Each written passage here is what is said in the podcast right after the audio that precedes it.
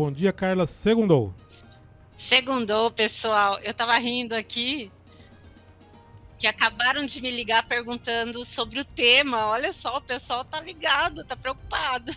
É isso aí. E que nós temos hoje? Pois é, o tema de hoje é sobre qualificação, né? A gente está falando tanto de qualificação profissional, né? Eu acho que é uma coisa tão legal. Gil, você tem tocado nesse assunto. Acho que a cada três programas você traz esse tema de volta, porque é um tema importante, né? E na semana passada nós tivemos aí a matéria de um determinado site aí, né, de informações dizendo que o Brasil é o nono país é, com a pior taxa né, de, de, qualificação de profissionais aí. É uma, eu falo que é uma pirâmide inversa, né? Porque nós estamos é, num ranking que a gente não queria estar, né? Que são essa falta de qualificação de profissionais. Como que é a nossa situação hoje, Carla? Pois é, segundo essa pesquisa, é, mais de 40 países participaram, né? E nós estamos aí em nono lugar né, em termos de, de falta de qualificação. Só que tem uma coisa curiosa, Gil, porque é, nunca foi tão. É, nunca tantas empresas ofereceram cursos de qualificação e muitas delas não conseguem fechar vagas, né? As vagas abertas para essa população e a população em geral, tá, pessoal? Não é que precisa ter um nível de qualificação, uma formação, não. É aberto cursos para qualificar melhor a mão de obra e as pessoas não têm ido atrás, as pessoas não têm se inscrito, têm perdido as oportunidades. Então, esse, esse indicador, ele reflete bem a nossa falta até de interesse, né, de qualificação. Então, isso é, é mais preocupante. Né? Porque não adianta falarmos que as pessoas não dão oportunidade, as oportunidades estão aí. O que a gente percebe é que muitas pessoas estão deixando passar. Ô Carla, e essa essas oportunidades, elas surgem nas várias áreas ou tem áreas que surgem mais oportunidades? O que a gente vê é que até as pessoas que entram em contato com a gente, às vezes são 20 vagas só para preencher, eles falam assim, e 20 vagas, muita gente não se interessa. A gente considerar o universo de moradores de Indaiatuba, 20 vagas, eu penso assim, eu aqui é, que não sou da área de recursos humanos, nossa, eu acho que deve... É, ter procura rápida, mas na realidade não tem, né, na maioria dos cursos. Não tem. O que a gente nota é, assim, são, são, são duas coisas que a gente precisa estar muito atento, né?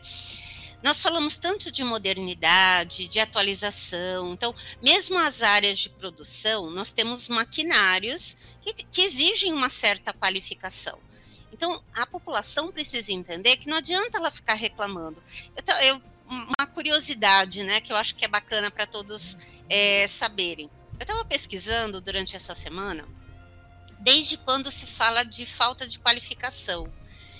E, gente, me surpreendeu, desde 1998, a gente fala que falta qualificação de mão de obra, né?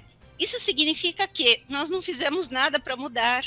Né? E a mudança não é a gente ficar reclamando, né? Falar, ah, porque ninguém dá oportunidade, é porque as pessoas estão exigindo cada vez mais. Às vezes a exigência é de um conhecimento específico de uma determinada máquina que você precisa ver, você precisa correr atrás. Vou pegar um exemplo é, até de indicadores mesmo, né? Para ninguém falar que eu estou inventando dados, né? Mas, por exemplo, é, área de atacado e varejo. Né? Então, nós vamos falar aí de supermercados, nós vamos falar de lojas. Qual é a qualificação que a gente precisa? Ah, nenhuma, precisa atender bem e sorrir bastante. Não.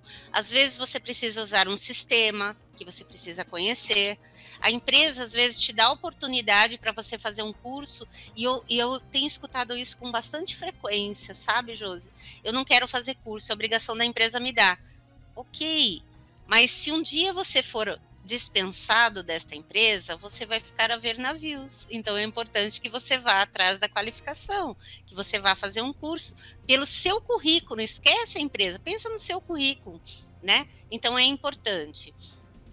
É um, uma, um dado aí, né, que, que as pessoas reclamam muito é com relação às, às habilidades, vamos dizer assim, humanas, né? As pessoas estão com pouca vontade de aguentar pressão e eu estou usando um termo bem chulo, porque é bem isso. A empresa vai, vai te fazer pressão, gente. O cliente pressiona, é, o teu colega de trabalho pressiona, o seu chefe pressiona. O quanto você consegue trabalhar com essa pressão? A questão da resiliência que a gente vem falando tanto. Né? O comprometimento é outra forma de você é, trabalhar isso, você se qualificar melhor. Carla, mas qualificação para isso? Sim, você precisa aprender a lidar com determinadas situações que muitas vezes você não quer.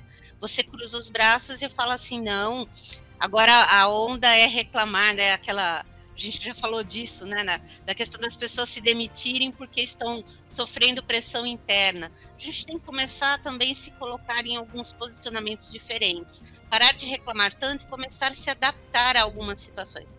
Algumas, né? Tem situações que a gente não tem que aguentar, não. Né, que a gente tem que fazer queixas, tem que reclamar sim, não estou tirando esse direito. Mas a gente começar a olhar é, para situações que acontecem começar a avaliar, olha, será que eu estou preparado? Será que não está na hora de eu fazer um trabalho em cima disso, melhorar essa minha postura, melhorar esse meu compromisso com a instituição que eu estou representando, que é a empresa onde você trabalha? Então é algo para ser levado em conta também. Agradecer a participação da Carla, é... pela sua participação aqui conosco. Carla, muito obrigado. Semana que vem a Jo já te passou uma sugestão de assunto no seu zap. Já estou então, estudando. Já estamos estudando. E semana que vem, então, a gente traz esse tema secreto. Tá joia, pessoal. Obrigada, Carla. Bom dia, bom trabalho. Obrigada. Até lá, pessoal.